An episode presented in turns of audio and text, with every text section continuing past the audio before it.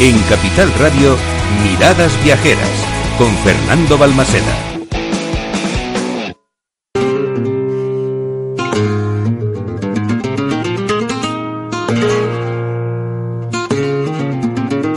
Relatos Viajeros.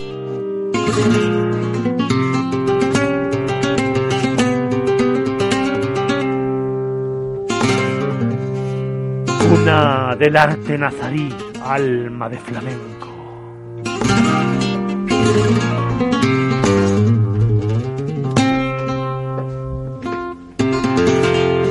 Cada atardecer subo al mirador de San Nicolás para ver cómo tus piedras rojizas, que parecen quemarse ante el abrigo del sol, dejan entrever la belleza de tu arte.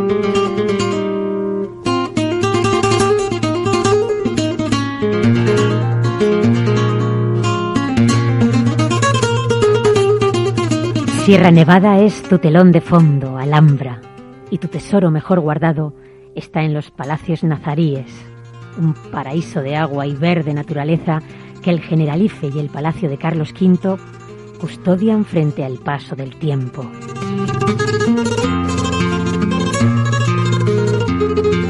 Tú fuiste, eres y serás testigo del pasado de los reinos de taifas que un día lucharon por conquistarte.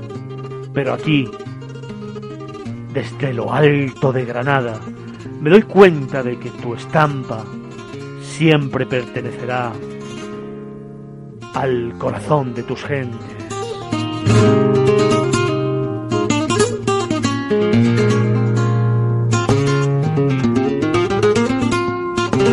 Me contaste una vez que amabas cómo las cuerdas de la guitarra resonaban por la calle de las teterías y yo, atenta a cada acorde, dejaba que esa bailaora que taconeaba con desparpajo me robara ese trocito de corazón que pasó a pertenecerte.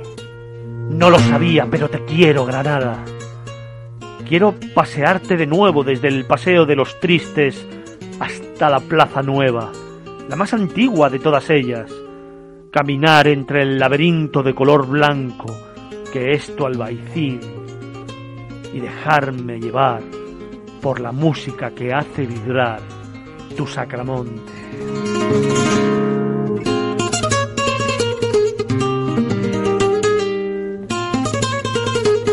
Quiero perderme entre tus calles toda la vida.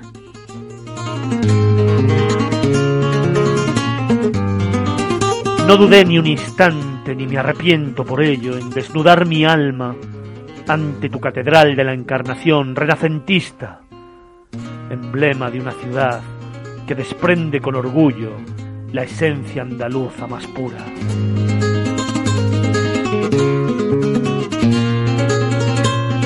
Tampoco me perdonaría el no callejear por la carrera del Darro, saboreando el dulzor de uno de tus piononos, con el murmullo del río susurrándome al oído. No te vayas, pero cautiva de tus emociones. Mis pies no saben caminar en un sentido que no lleve hasta ti.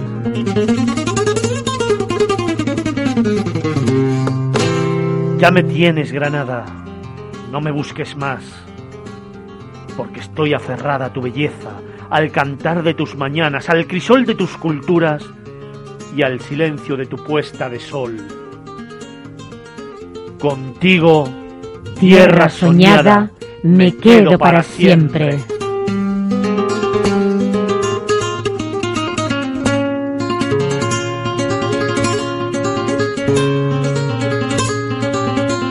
Relato de Alejandra Gómez.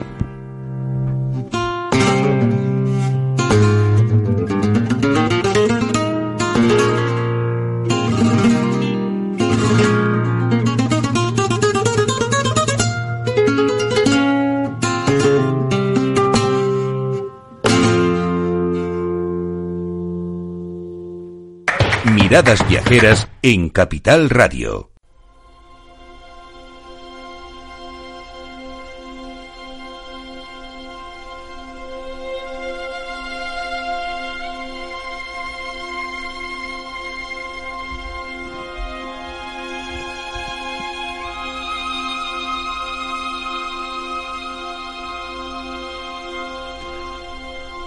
¿Qué mejor forma de inaugurar una nueva sección y una nueva temporada que con los acordes de esta partitura? ¿Qué mejor forma que hacerlo descubriendo y soñando nuestros pueblos de España?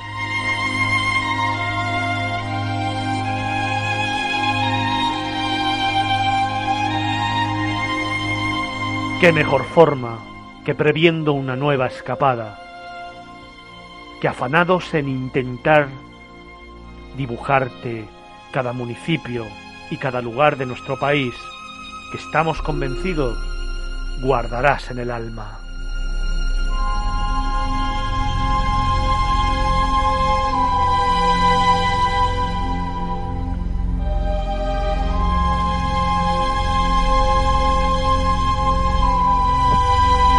Seguimos viajando, recorriendo rincones y pueblos únicos de nuestro país. Localidades donde parece que no pasa el tiempo, donde perderse entre sus calles, conocer y aprender de sus gentes. Es nuestra herencia, nuestra historia, son nuestros pueblos.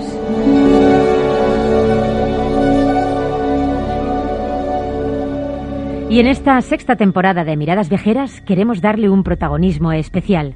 Por ello, esta semana nos vamos hasta el corazón de Albacete, a conocer Alcalá del Júcar.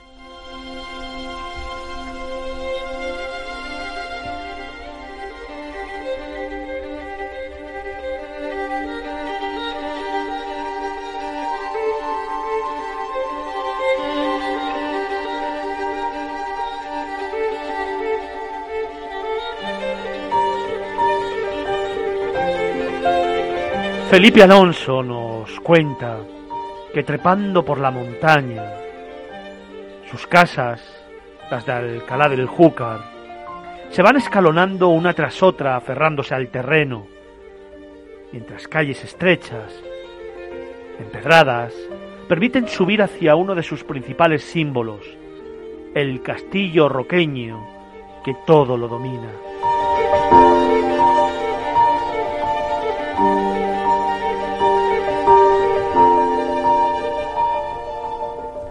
Se trata de una población que sorprende cuando aparece, de repente, ante los ojos del viajero. Alcalá del Júcar, uno de los pueblos más bellos de una provincia poco conocida, Albacete. El río Júcar la circunda, protegiendo el casco urbano con una profunda hoz, lo que le aporta una singularidad especial que se puede contemplar antes de llegar a la población, desde el mirador que hay en el llamado Barranco de la Noguera.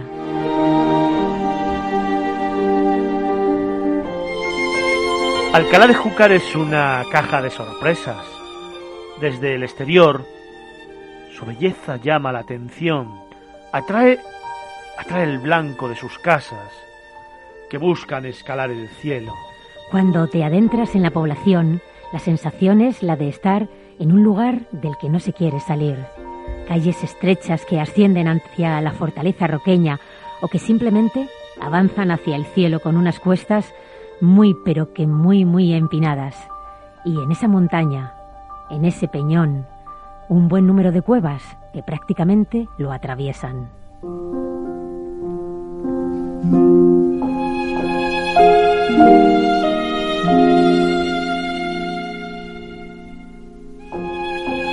Pasear con tranquilidad, dejarse llevar y aceptar el reto de subir andando hasta el castillo es algo que se puede ¿Qué caray?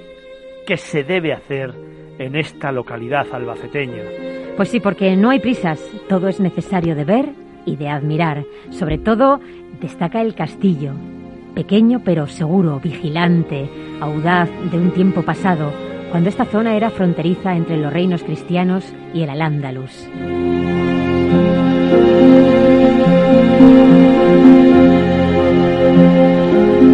Fortaleza está perfectamente adaptada al peñón que ocupa y desde ella se tiene una vista increíble del horizonte y de la labor del Júcar. Pero Alcalá del Júcar es más, mucho más, y no solo su casco, sino sus alrededores, donde disfrutar de naturaleza, historia y paz.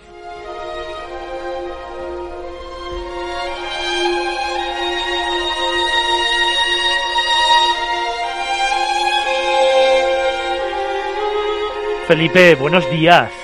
Buenos días, ¿qué tal? ¿Cómo estamos? Bienvenido a una nueva temporada de Miradas Viajeras. De nuevo uno de nuestros grandes tertulianos a nuestro lado, un año más. Y este año con sección nueva, este año con nuestros pueblos. Ya hacía falta, ¿eh?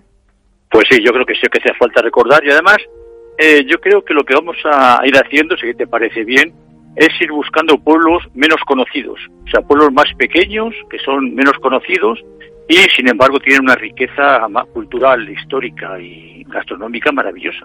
Oye, pues eh, listón está muy alto. Alcalá del Júcar es un sitio sinceramente muy bonito que recomiendo a todos nuestros oyentes en la provincia de Albacete y donde su castillo es el gran símbolo. El gran símbolo, sí. Bueno, además, eh, para que nuestros oyentes lo sepan y tengan siempre, vamos a intentar dar, cada vez que hablemos de un pueblo, ver un poco de dónde viene su nombre, que también es interesante saberlo.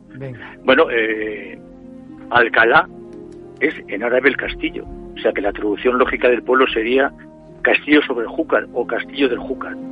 El castillo es pequeño en comparación con otras fortalezas que hay en toda la zona de la Reconquista. Hay que tener en cuenta que este castillo era muy importante porque se encontraba justo en el camino que había entre Castilla y, Levante y lo defendían los musulmanes para evitar la, llegada cristiana hacia esa zona del Mediterráneo. Eh, es un castillo del siglo XII y siglo XIII y bueno, hay muchas más cosas que contar y muchos más símbolos en esta localidad. Claro que sí, porque precisamente en tu fantástico reportaje de este sábado recuerdas que su casco urbano es uno de los grandes atractivos del municipio. Sí, señor. Además, hay que destacar que fue declarado conjunto histórico-artístico en el año 1982. Y es la, la importancia es la singularidad de las casas que están como excavadas en, la, roca, subiendo hacia el castillo por el peñón. Y luego, otra cosa muy sorprendente, y es que hay una serie de cuevas donde la gente eh, hace años habitaba y sigue habitando. Y luego te contaré una historia de una de ellas en especial, donde te puedes tomar una buena comida y un buen vinito.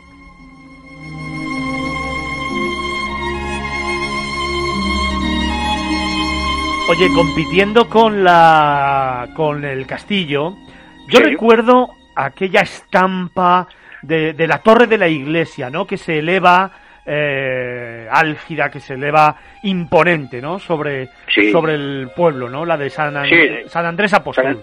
San, Andrés Apóstol, sí, que es del siglo XVI. pues tiene una tiene una torre que mide 70 metros de altura. O sea, imagínate la vista que hay desde allí para ver todo el pueblo y toda la, toda la comarca. Oye, que se construyó en el siglo XVI, además, ¿eh? En el, siglo XVI, sí. Es, es, magnífica. O sea, hay que, hay que visitar la iglesia por dentro porque es muy interesante. A pesar de, que lo que destaca es la torre, claro. Pero hay otra curiosidad que además se ve muy bien desde la torre. Sí, es la que yo te quería guardar hasta el final para contárselo a nuestra gente. Y es la Plaza de Toros. la Plaza de Toros es singular es muy especial porque estamos acostumbrados a conocer los cosos taurinos redondos. Sin embargo, esta, que es una de las más antiguas de España, tiene una forma muy irregular porque tiene que adaptarse al terreno rocoso en el que está construida. Y es prácticamente elíptica, no es redonda.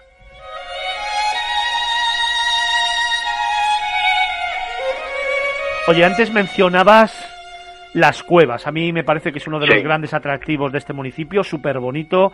Pero además, como siempre que pasa esto, eh, rondan por la sabiduría popular muchas leyendas y muchas historias. Yo creo que, como no podemos abordar todas porque el tiempo de radio es muy limitado, si te parece, eh, hablamos de la cueva del diablo.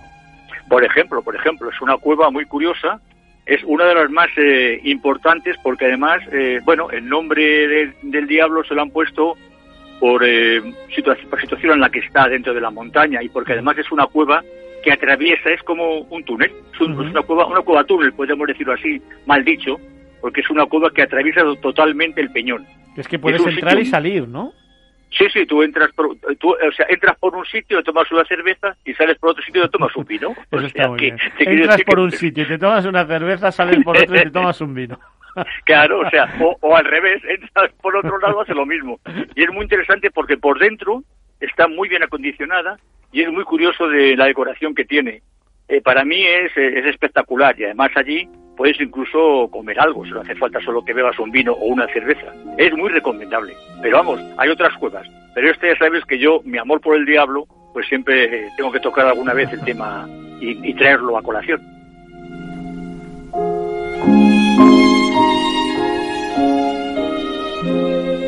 Estamos iniciando camino, estamos iniciando sección con nuestro profe, con Felipe Alonso, esa nueva sección de los pueblos, los pueblos de España, que ha dado inicio en Alcalá del Júcar, un sitio realmente impresionante en el que yo creo que el tiempo se para subiendo por esas callejuelas hacia el Peñón, subiendo hacia el castillo, con esa mirada de la torre que lo puede todo, con esa plaza de toros, con esas cuevas, pero para el que se le quede corta la escapada de fin de semana, a su alrededor, en su entorno, hay muchas cosas que ver y que hacer, Felipe.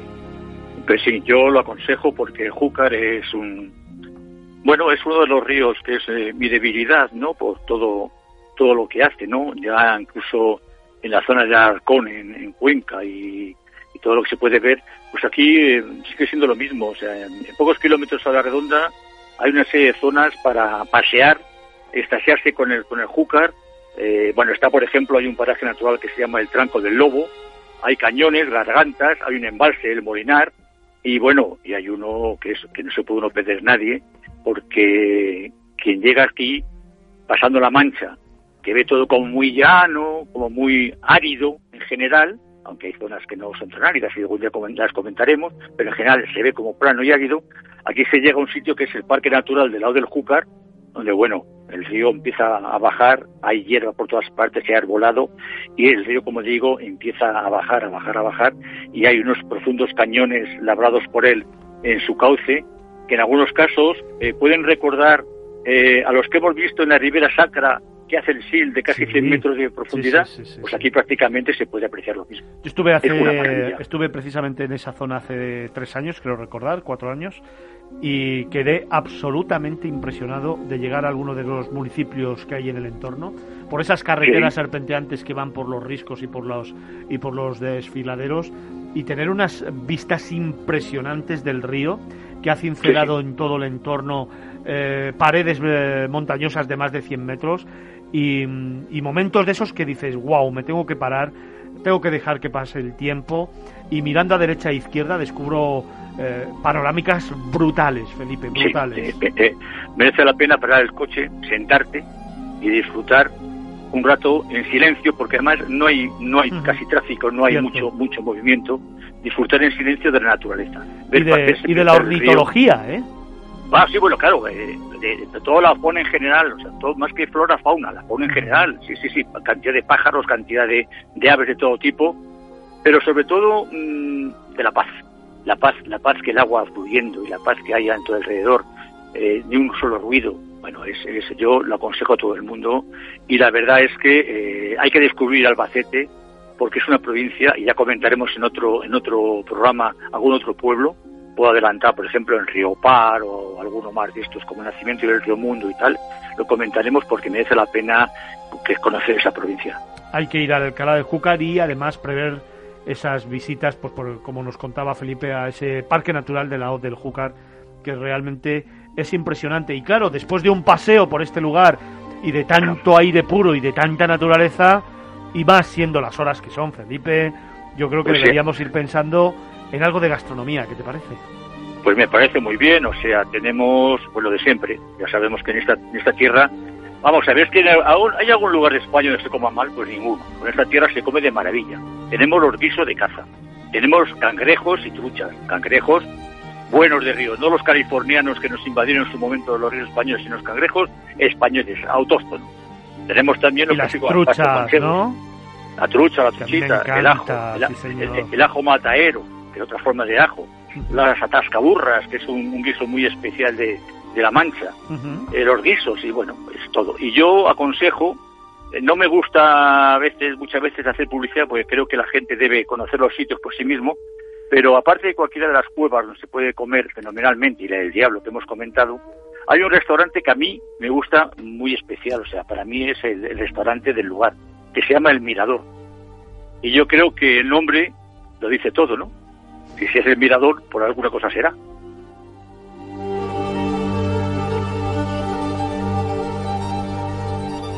Pues sin lugar a dudas uno de esos lugares que para ese más de medio millón de seguidores que tiene este programa tienen que anotar en su cuaderno viajero. Hemos iniciado temporada, nueva temporada, sexta temporada de Miradas Viajeras y lo hemos hecho en los estudios centrales de Capital Radio en Madrid, en Almagro 46.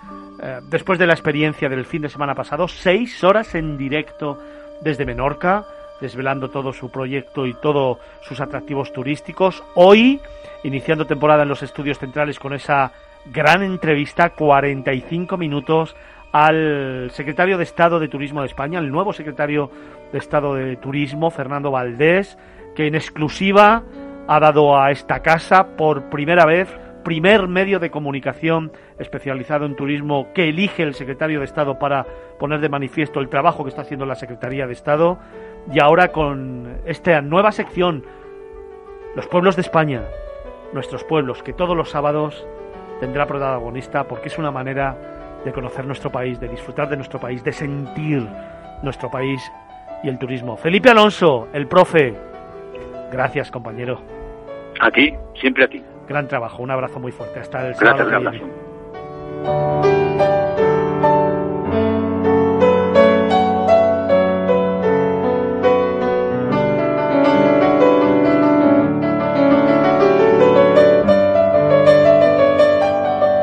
Miradas Viajeras en Capital Radio.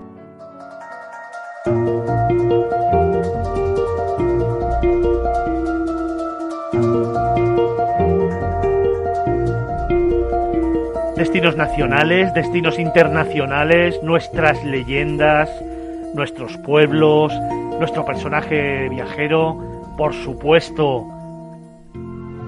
todo lo que tiene que ver con la actualidad del sector, nuestra agenda también viajera, nuestros relatos que también hemos continuado haciendo.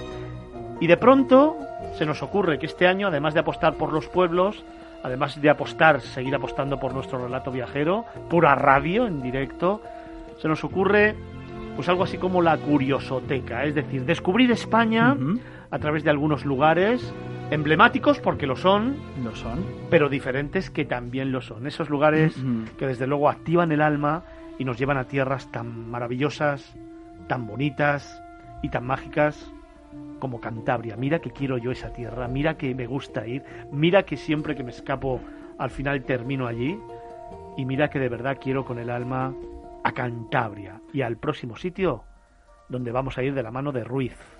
Diego.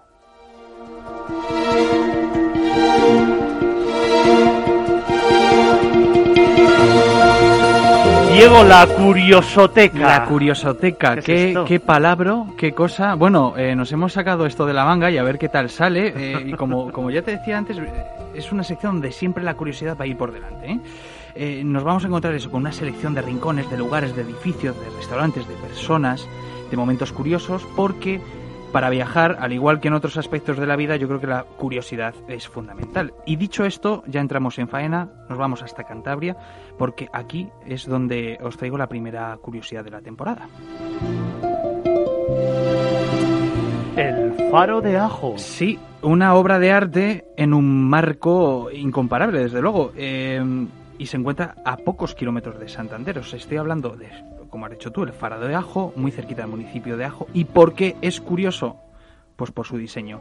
Y es que el artista callejero cántabro Okuda ha rediseñado el exterior del faro pues eh, con numerosos colores y formas eh, para que os hagáis una idea es parece un poco el diseño del caleidoscopio este aparatito que metíamos el ojo y veíamos muchísimos colores con muchísimas formas algo así parecido bueno Pero o- hacia arriba, ¿no? hacia arriba hacia arriba sobre 18 metros claro porque mira ha usado 72 colores con aerosoles para iluminar de 72 maneras distintas este faro de 18 metros eh, que desde luego pues el caso ha levantado comentarios, ¿eh? ya que por normativa hay que explicar que la señalización marítima, los faros, pues deben ser blanco o en su defecto tener algunas franjas horizontales. Pero, pero como dicen, eh, ninguna publicidad es mala y en tan solo, fijaos, 11 días después de su inauguración, pasaron ya por el faro 28.000 personas.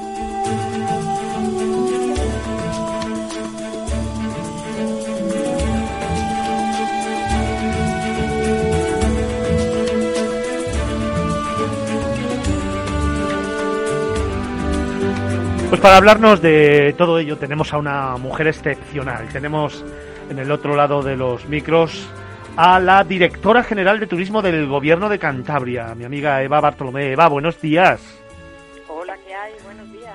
Bueno, muchas, mm, muchas gracias, ¿eh? Muchas gracias. Bueno, por, a ver, en esta casa tenemos que ensalzar y agradecer el trabajo de la gente que lo estáis haciendo bien, que trabajáis bien y que desde luego ponéis el alma en defender vuestros proyectos. Y desde luego Cantabria es eh, absolutamente increíble, es una tierra maravillosa eh, y mucha razón de que lo sea y de la promoción que estáis haciendo evidentemente pertenece a tu gestión y por lo tanto hay que decirlo alto y claro. Así que, que, eso es muchas veces lo que nos falta en el sector turístico, ¿eh? que estamos siempre en España acostumbrados a los remilgos y a echar por tierra nuestro trabajo y tenemos que aprender a ser agradecidos y desde luego a reconocer lo que hacen los demás. Así que vaya por delante este agradecimiento, entramos en materia y lo primero que te voy a pedir es hacer una pequeña foto para que los oyentes se hagan un poco una idea de cómo es este faro de ajo. Bueno, pues eh, el faro hasta hasta hace unos días pues era un faro, como habéis dicho, blanco, pues eh, la, la típica imagen de de un faro que se construyó en 1930. eh, está en una ensenada justo al borde de uno de los acantilados eh, más bonitos que tenemos en la, en la, costa cantábrica en general y en Cantabria en particular. Está en, en, la localidad de Ajo, que pertenece al ayuntamiento de Varello. De, Varello es un municipio pequeño que tiene apenas eh, 2.000 habitantes y, sin embargo, pues, pues eh, tiene muchísima población flotante porque como muchos de los municipios de esta zona, que es, que es la zona eh, que queda al oriente de Santander, pues eh, tiene mucha gente que acude a sus segundas residencias los fines de semana y bueno, pues esa población de 2.000 habitantes se multiplica. Pero eh, la idea partió de, del alcalde en colaboración con, con la autoridad portuaria, que uh -huh. es la propietaria del faro, lógicamente. Uh -huh. y, y, el resultado ha sido, pues, eh, el acuerdo de convertir el faro, pues, no solamente en, en una señal eh, para, para, los, para los pescadores y para los barcos que, que surcan las aguas del Cantábrico por, por, por, por, esa zona, sino también convertirse en un atractivo turístico al ser una obra de arte.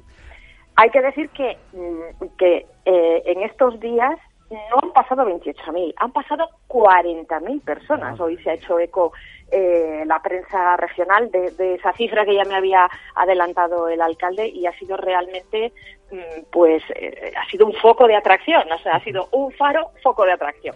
Y además de eso, pues, eh, aparte de que ahora pues los barcos se mueven más por GPS y por satélite y por otro tipo de, de, de guías de navegación, se ha respetado, eso sí, en la zona que, que da al mar, se ha respetado eh, toda, toda, todo el faro en su, en su longitud. Eh, se ha respetado blanco con unas franjas negras y el colorido pues le, le descubre le descubre el, el, visitante pues según se va acercando a esta zona que tiene una ubicación realmente privilegiada es una belleza 40.000 visitantes que ya han pasado por el faro de Ajo y para ese más de medio millón de seguidores que este programa tiene, según las últimas cifras, eh, invitamos a todos a que no solamente vayan al faro. Eh, como estaba contándonos Eva Bartolomé, la directora general de turismo del gobierno de Cantabria, eh, esta construcción está en un lugar emblemático, efectivamente, en uno de los lugares yo creo que más eh, increíbles de Cantabria, en un lugar donde te asomas y el tiempo se para, donde parece que el mar lo tienes a tus pies, donde a veces esa bravura que tiene el Cantábrico te despierta los sentidos, donde los olores, donde las sensaciones, donde los sentimientos, donde las experiencias y donde las emociones las tienes a flor de piel y donde de verdad compartir un instante que puede ser mucho tiempo mirando el horizonte y descubriendo una tierra infinita como es Cantabria. Por lo tanto, el faro sí, pero el entorno también, directora, que yo creo que tiene mucho que ofrecer y tiene mucho que contar, ¿no? Sin duda. Bueno, nosotros nos definimos como Cantabria infinita y uh -huh. creo que, que, bueno, puede resultar un poco presuntuoso, yo lo reconozco, que puede resultar presuntuoso, pero no deja de ser una manera de expresar lo que tenemos aquí, una tierra tan pequeña que somos apenas el 1% del territorio nacional y que a pesar de ser pequeños escondemos aquí eh, paisajes absolutamente diversos y sorprendentes todos ellos, porque la zona del sur de Cantabria no tiene nada que ver con, con, esta que estamos describiendo de, de, Ajo y en general de toda la zona de Trasmiera de la costa, porque, porque cambia el clima y por tanto cambia el paisaje, cambia la orografía, cambia hasta los sabores de los, de los productos de la tierra y, y, de este a oeste nos, nos pasa lo mismo. Pues están los valles pasiegos que, que tiene todo el pantón de verdes, todos los verdes imaginables, todos están ahí. Y, y, después pues una, una capital como Santander que no descubrimos nada diciendo que es realmente una ciudad eh, de un tamaño muy manejable y de una belleza indudable y, bueno pues todas las villas marineras que están eh, repartidas por la costa. Nosotros somos una tierra, como digo, pequeña, pero que eh, recoge recoge mm, una diversidad de todo tipo, no solamente de paisajes, sino también de productos. La montaña y, el mar están eh, tan próximos como que puedes estar esquiando por la mañana y haciendo surf en la playa por la tarde, porque todo está muy próximo. Y en realidad es eso, que nosotros somos un, cachuco de tierra, como decimos aquí, un cachuco de tierra que está eh, abrazado y protegido por la montaña. Montañas desde 2.600 metros de los picos de Europa hasta toda la, toda la zona de la, de la cordillera de, de, Braña Vieja y, y, y esa zona sur y, eso nos da pues unas características que van pues desde desde el carácter de la gente de, los distintos valles, porque hay valles que tienen unas peculiaridades hasta de aspecto. Los valles pasiegos, la gente tiene un aspecto diferente que los cabuérnigos y, la, la, vida eh, y, y, cómo se desarrolla también es diferente. Y parece increíble que en tan poco eh, en tan poco territorio haya tanta diversidad. Mira que me gusta. Yo creo que eso es lo que nos da la riqueza, eso es lo que nos da la riqueza, desde luego. Eso y desde luego también las personas y compartir tiempo con las personas, con los cántabros, gente amable, gente hospitalaria, gente que te hace muy fácil la estancia y desde luego que te convierte los momentos que vives allí en Cantabria en momentos, en instantes diferentes, eh, Diego.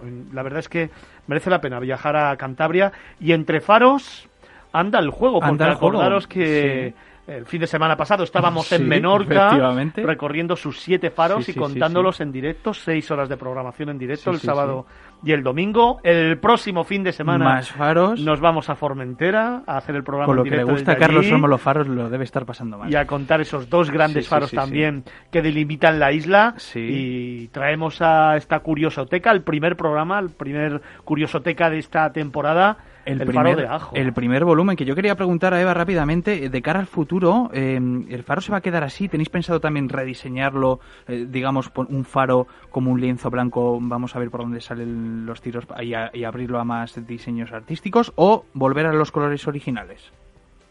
Bueno, la, la idea eh, la idea es que a pesar de que se trata de un artista conocido internacionalmente con muchísima proyección y que tiene otras muchas obras repartidas mm, no solo por Cantabria sino por Europa, por África, por Canadá, Estados Unidos, un montón de sitios, pues siempre un artista pinta pues con, con la idea de que de que su obra sea permanente. Sin embargo, aquí las características de, del soporte eh, de, que, que, es el, el, faro, pues eh, ha hecho que se modifique en esa situación. Y lo que se lo que se ha definido en el acuerdo entre el ayuntamiento y, el, y la autoridad portuaria es que la obra tenga una duración de cuatro años prorrogables por otros cuatro. Y, eh, de manera que al final de ese periodo máximo de, de, ocho años, que pueden ser cuatro o, pueden ser ocho, se decidirá definitivamente si vuelve a ser blanco otra vez, pues como,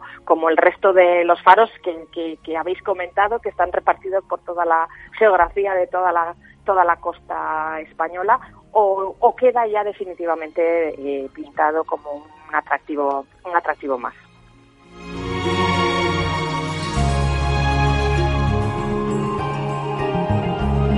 Arín, Paloma, ¿tú te imaginas la sección de la música viajera en directo desde el faro? Pues mira, es espectacular eso y además, claro, un, faro totalmente diferente, lleno de colores, que eso inspira. Eva, yo te propongo, fíjate esto que me dices de cuatro, ocho años, yo propongo que cada cuatro años el faro vuelva a ser lienzo y se vuelva a hacer una obra diferente. muy bonita, ¿eh? Cada cuatro años... También es buena idea, desde luego. y, y volver a verlo, cada cuatro años ir a Ajo, a ver el faro, a ver qué es en ese momento el nuevo faro de Ajo. Sí, sí, que se convierta como en un momento específico de la promoción incluso. A mí, a mí hay mucha polémica, lo que os comentaba, hay mucho comentario porque hay algunos que dicen que sí, otros que dicen que no. A mí personalmente me gusta, creo que es una muy buena iniciativa, que al final es mover a gente, es otro, lo que comentaba Eva. ¿no? Mira, es único, es único y yo eso es algo muy, muy, muy, muy el importante. El donde está, yo creo que, hay que incentivar estas, estas, estas iniciativas que además son, son muy chulas y muy creativas y al final traen más turistas y curiosas. Eva Bartolomé, directora general de turismo del Gobierno de Cantabria. Reitero mi agradecimiento al gran trabajo que estáis haciendo, reitero mi admiración hacia la labor que desde turismo estáis haciendo y sobre todo em, gracias por preservar la autenticidad de una tierra mágica a la que me vuelve loco ir. Mm, Eva, muchas gracias. Gracias a vosotros y estáis invitados a conocer no solamente el Faro de Ajo, sino el resto de Cantabria. Estáis, Esto tiene mucho peligro en este en este programa. Eso Eva tiene muchísimo peligro porque nosotros vamos, ¿eh? Te lo aviso. Pues, es que es que invitamos con la intención realmente de que vengáis. Realmente es así. Es, maravillosa la tierra, claro que sí. Eva de Bartolomé, directora general de Turismo de Cantabria, muchísimas gracias. Gracias a vosotros. Un beso fuerte. Buena mañana.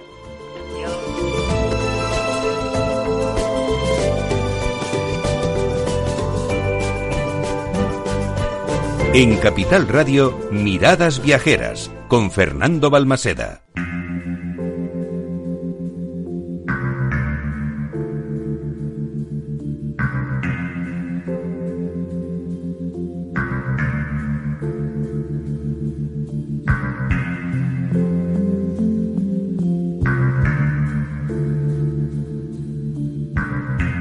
¿Recordáis que con esta sintonía la temporada pasada iniciamos nuestra particular leyenda de España?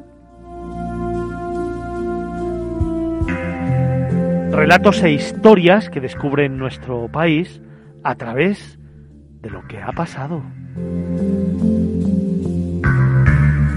Leyendas que nos descubren, por ejemplo, por qué se llaman los lugares de una forma u otra, afrentas, desamoríos y amoríos también. Y sobre todo, que nos van descubriendo los destinos con otra mirada, de una forma diferente.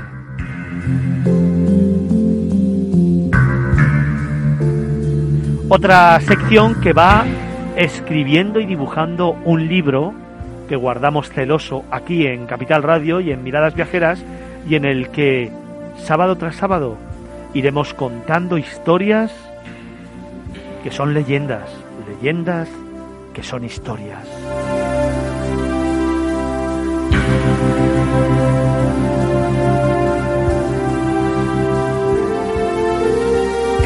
Y lo hacemos de la mano del profe, lo hacemos de la mano de Felipe Alonso. Buenos días de nuevo, Felipe. Buenos días de nuevo. Aquí estoy. La leyenda del rey Jalaf y la pérdida de Alquézar. Qué bonito es Alquézar, ¿eh? Alqueza es una maravilla. Tenemos que en, la serie de, los pueblos vamos a dedicarle un día un, un ratito, si sí, te parece. Sí, sí, merece la pena porque la verdad es que es un municipio espectacular de piedra, de palacios, de historias, de leyendas, de callejuelas, de plazas. Es un sitio para, para descubrir. Pero bueno, que me voy. Una leyenda muy al estilo bíblico, ¿no? Se puede contar de, de esta localidad oscense.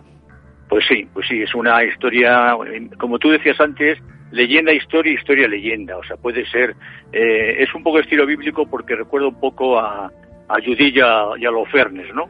La historia, eh, la historia de hoy tiene que ver mucho con la pérdida de Alquézar por los musulmanes, ¿no? Gracias pues sí. al valor y la decisión de una joven. Sí, es que, eh, bueno, la zona de, de, Alquézar era, digamos, el lugar donde un reyezuelo, porque a ser considerado un tirano no era considerado un rey, sino un reyezuelo, eh, eh, Jalaf il Rasid, pues gobernaba de forma muy tiránica toda una comarca muy amplia del Somontano y su base tenía en Alquézar.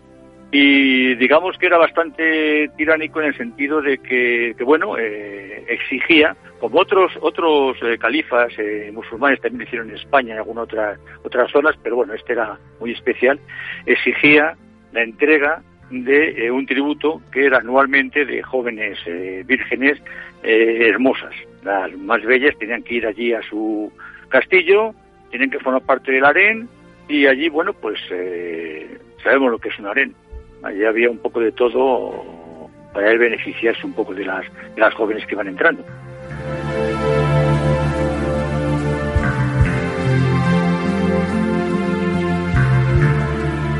El ejército cristiano había intentado más de una vez conquistar al Alquézar, pero siempre había sido rechazado, aunque precisamente Felipe aquel año había ido recortando la influencia musulmana en el Somontano y el tributo se seguía ofreciendo.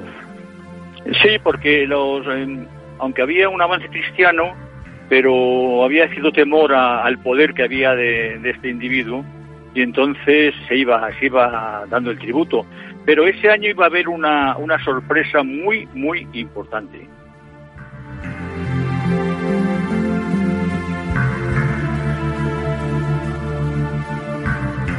Una joven vecina del pueblo de Buera, próximo a Alquezar, se ofreció para acabar con la afrenta y ayudar a las fuerzas cristianas a tomar el castillo, Felipe. Sí, eh, esta joven, pues el clásico tipo de, heroína española, eh, decidió que había que acabar de alguna forma con la tiranía de este, de este hombre y aunque bueno aunque sus padres los vecinos todos quisieron calmarla y tal pues seguían a lo que a lo que se enfrentaba no se enfrentaba a entrar allí ofrecerse y ofrecerse para todo ante ante el rey ante el reyezuelo. Pero no le quitaron de la cabeza la idea. Entonces lo que hizo fue eh, bueno aprovechando un momento de tregua pero que todavía no era el momento idóneo para la entrega de las doncellas pues ella se atavió con sus mejores galas se puso una peineta muy afilada en, en la cabeza se le cogió el pelo con la peineta y se fue al castillo directamente y se ofreció eh, ante el rey. Que Bueno, pues el rey al verla eh, quedó estasiado, o sea, quedó maravillado porque la joven era muy bella y entonces eh, la acogió. se olvidó de si era la época oportuna del tributo o no, la acogió, estuvo comiendo con ella, estuvo cenando con ella, eh, pasó una buena tarde y luego ambos pasaron al dormitorio del rey. Pero... Y allí pues eh, se generó lo que tenía que generarse. Que cuando el rey estaba dormido, la joven se quitó, cogió la peineta y la agarró con la mano y se la clavó al rey en el corazón, matándole. Y entonces, como decíamos al principio, muy en estilo bíblico, agarró la espada del rey y le cortó la cabeza.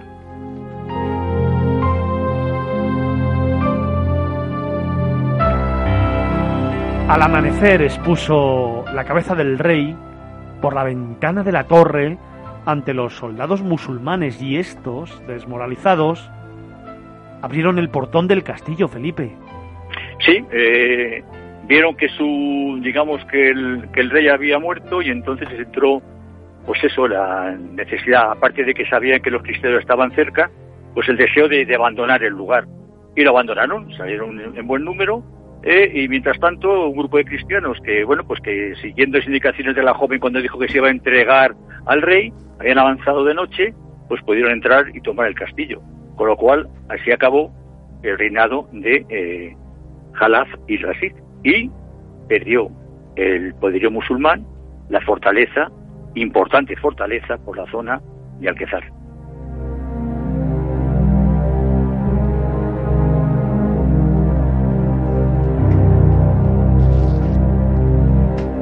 Historias y leyendas de nuestros pueblos y nuestras ciudades.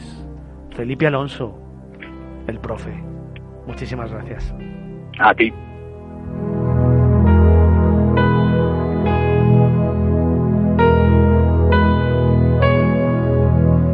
En Capital Radio, Miradas Viajeras, con Fernando Balmaseda.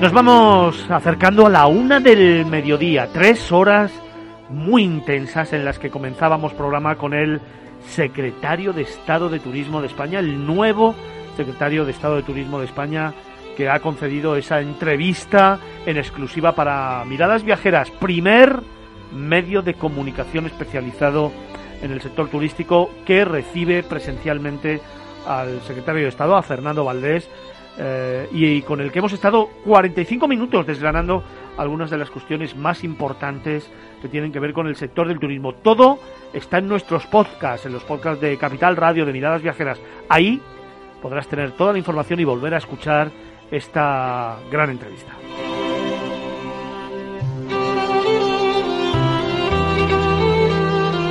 También ha sido un programa intenso con los relatos, ha sido un programa intenso con los destinos nacionales, con la nueva sección de la Curiosoteca que hemos puesto en marcha también con nuestros pueblos, con los pueblos de España.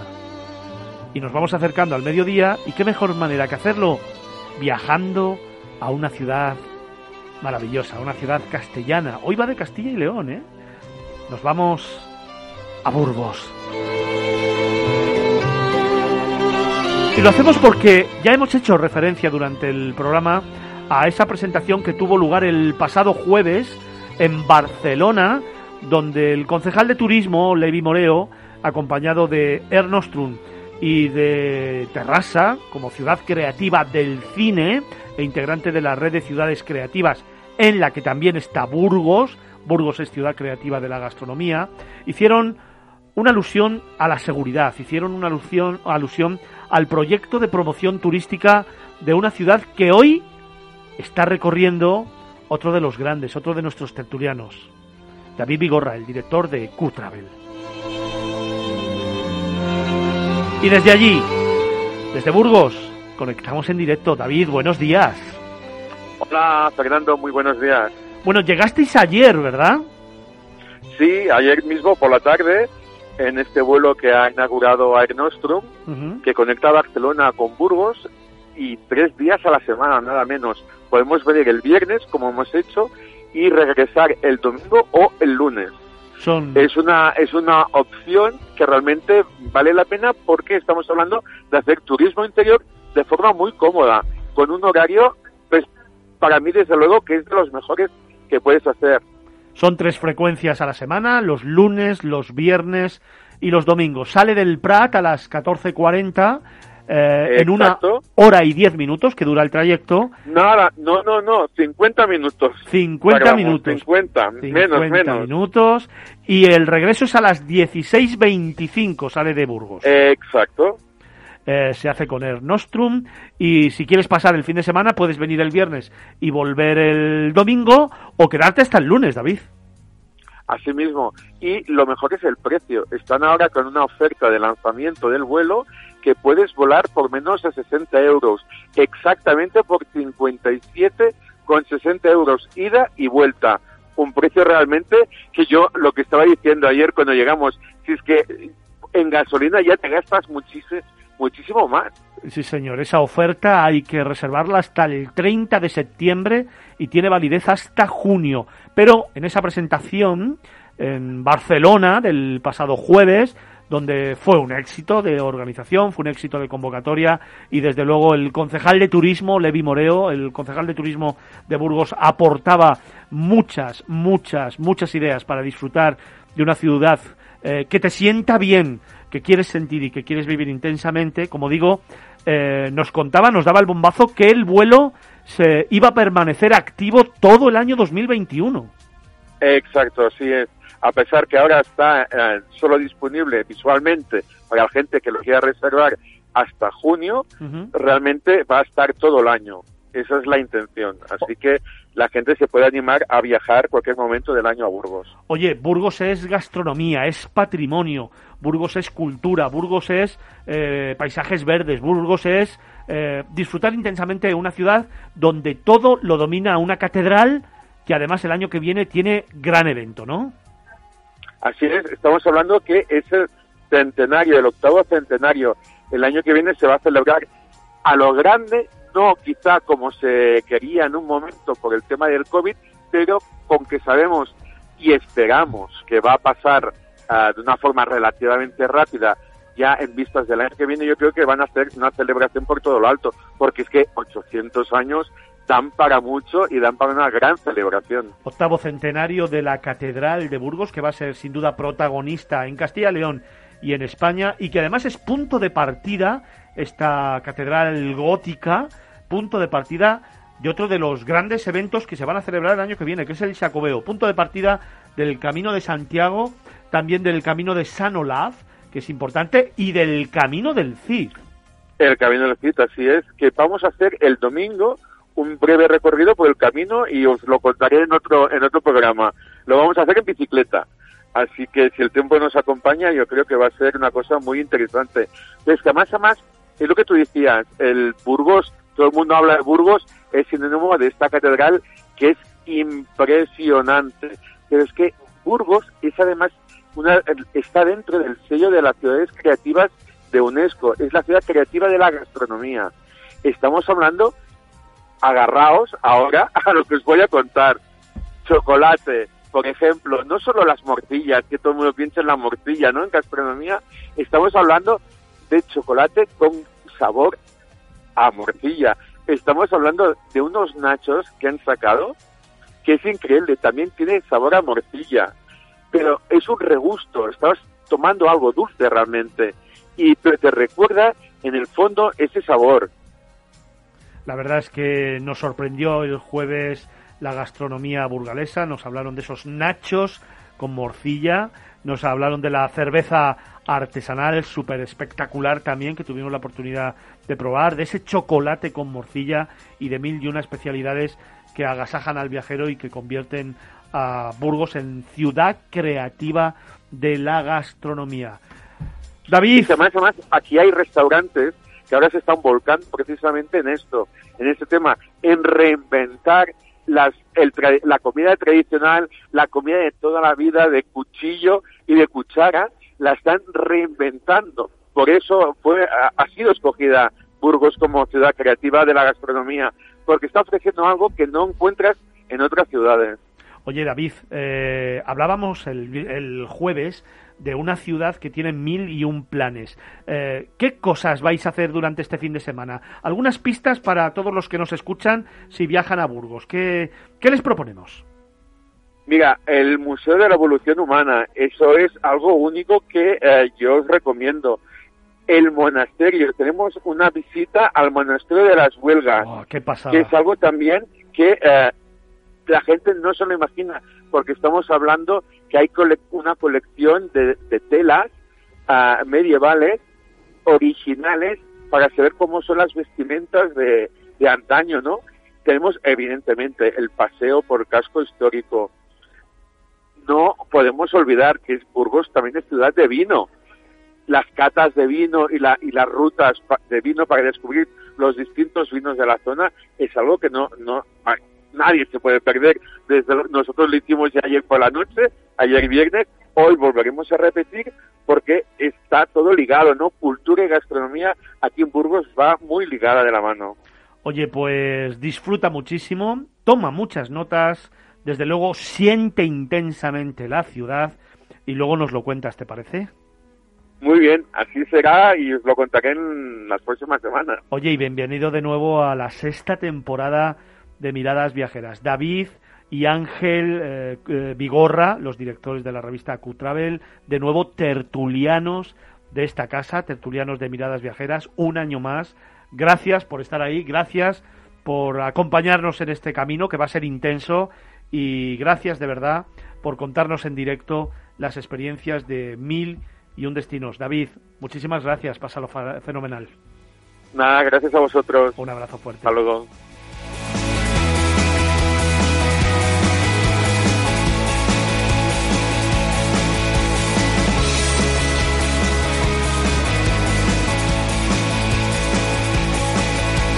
Pues vamos llegando a la una del mediodía, vamos llegando al final de este programa, vamos llegando al final de la segunda parada de Miradas Viajeras en Capital Radio desde los estudios Naturgy.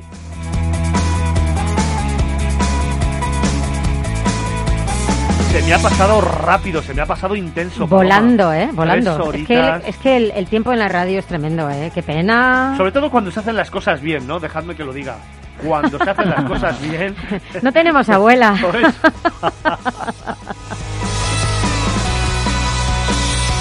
Oye, habéis puesto el listón muy alto con la curiosoteca.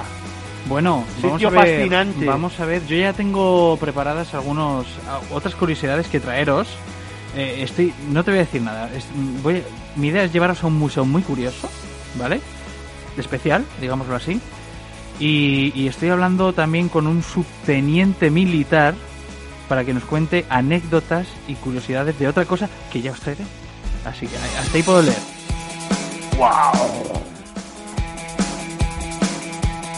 Arín, nos vamos despidiendo. Vaya pedazo programa que hemos tenido con el secretario de Estado. En exclusiva, un orgullo, un placer, pero desde luego también una responsabilidad, ¿no? Primer medio de comunicación en el que el secretario de Estado está presente y expone cuáles son las medidas y todo el proyecto turístico de la Secretaría de Estado. Hablando de poner el listón muy alto, lo hemos puesto muy, muy alto, ¿eh? Y tenemos toda una temporada por delante. A ver qué Muy hace alto. Fernando Balmaseda. Pues nada, seguir en la misma línea, ¿no? La siguiente, la ministra, Reyes, Maroto. ¿qué Habrá que tocar parece? la puerta. A Habrá ver que si tocar nos, si, no- si nos la abre la puerta, ¿no? Oye, chicos, eh, el próximo fin de semana. Otra Programazo. programazo fuera, ¿no? Ay, Empezamos en Menorca. Formentera. hemos seguido aquí y ahora nos vamos a Formentera, la Sí. isla, una de las Sí. pitiusas y desde luego uno de los parajes naturales más bellos del mundo, ¿eh? Ya estamos trabajando en ello y, y por lo que estoy hablando... Estamos o sea, trabajando en ello. Yo ya pienso en mis calas maravillosas de mar azul No, turquesa. pero va a venir mucha gente interesante que nos va a contar, por ejemplo, porque es una isla muy de, de, de yoga, de... Zen, es una isla zen. Es que va a venir gente muy potente a hablar y a contarnos historias, ya veréis. Eso es lo que yo necesito. Y domingo de 10 a 1, 6 horas en directo desde la Plaza Mayor de San Francesc. Desde allí vamos a emitir en directo. Invitamos a que todo el mundo venga, esté con nosotros, comparta con nosotros tiempo, disfrute con nosotros de la radio y sobre todo compartan con nosotros su destino. Formentera, una de las islas maravillosas para disfrutar este otoño. Miradas viajeras, Capital Radio. Hasta el próximo fin de semana.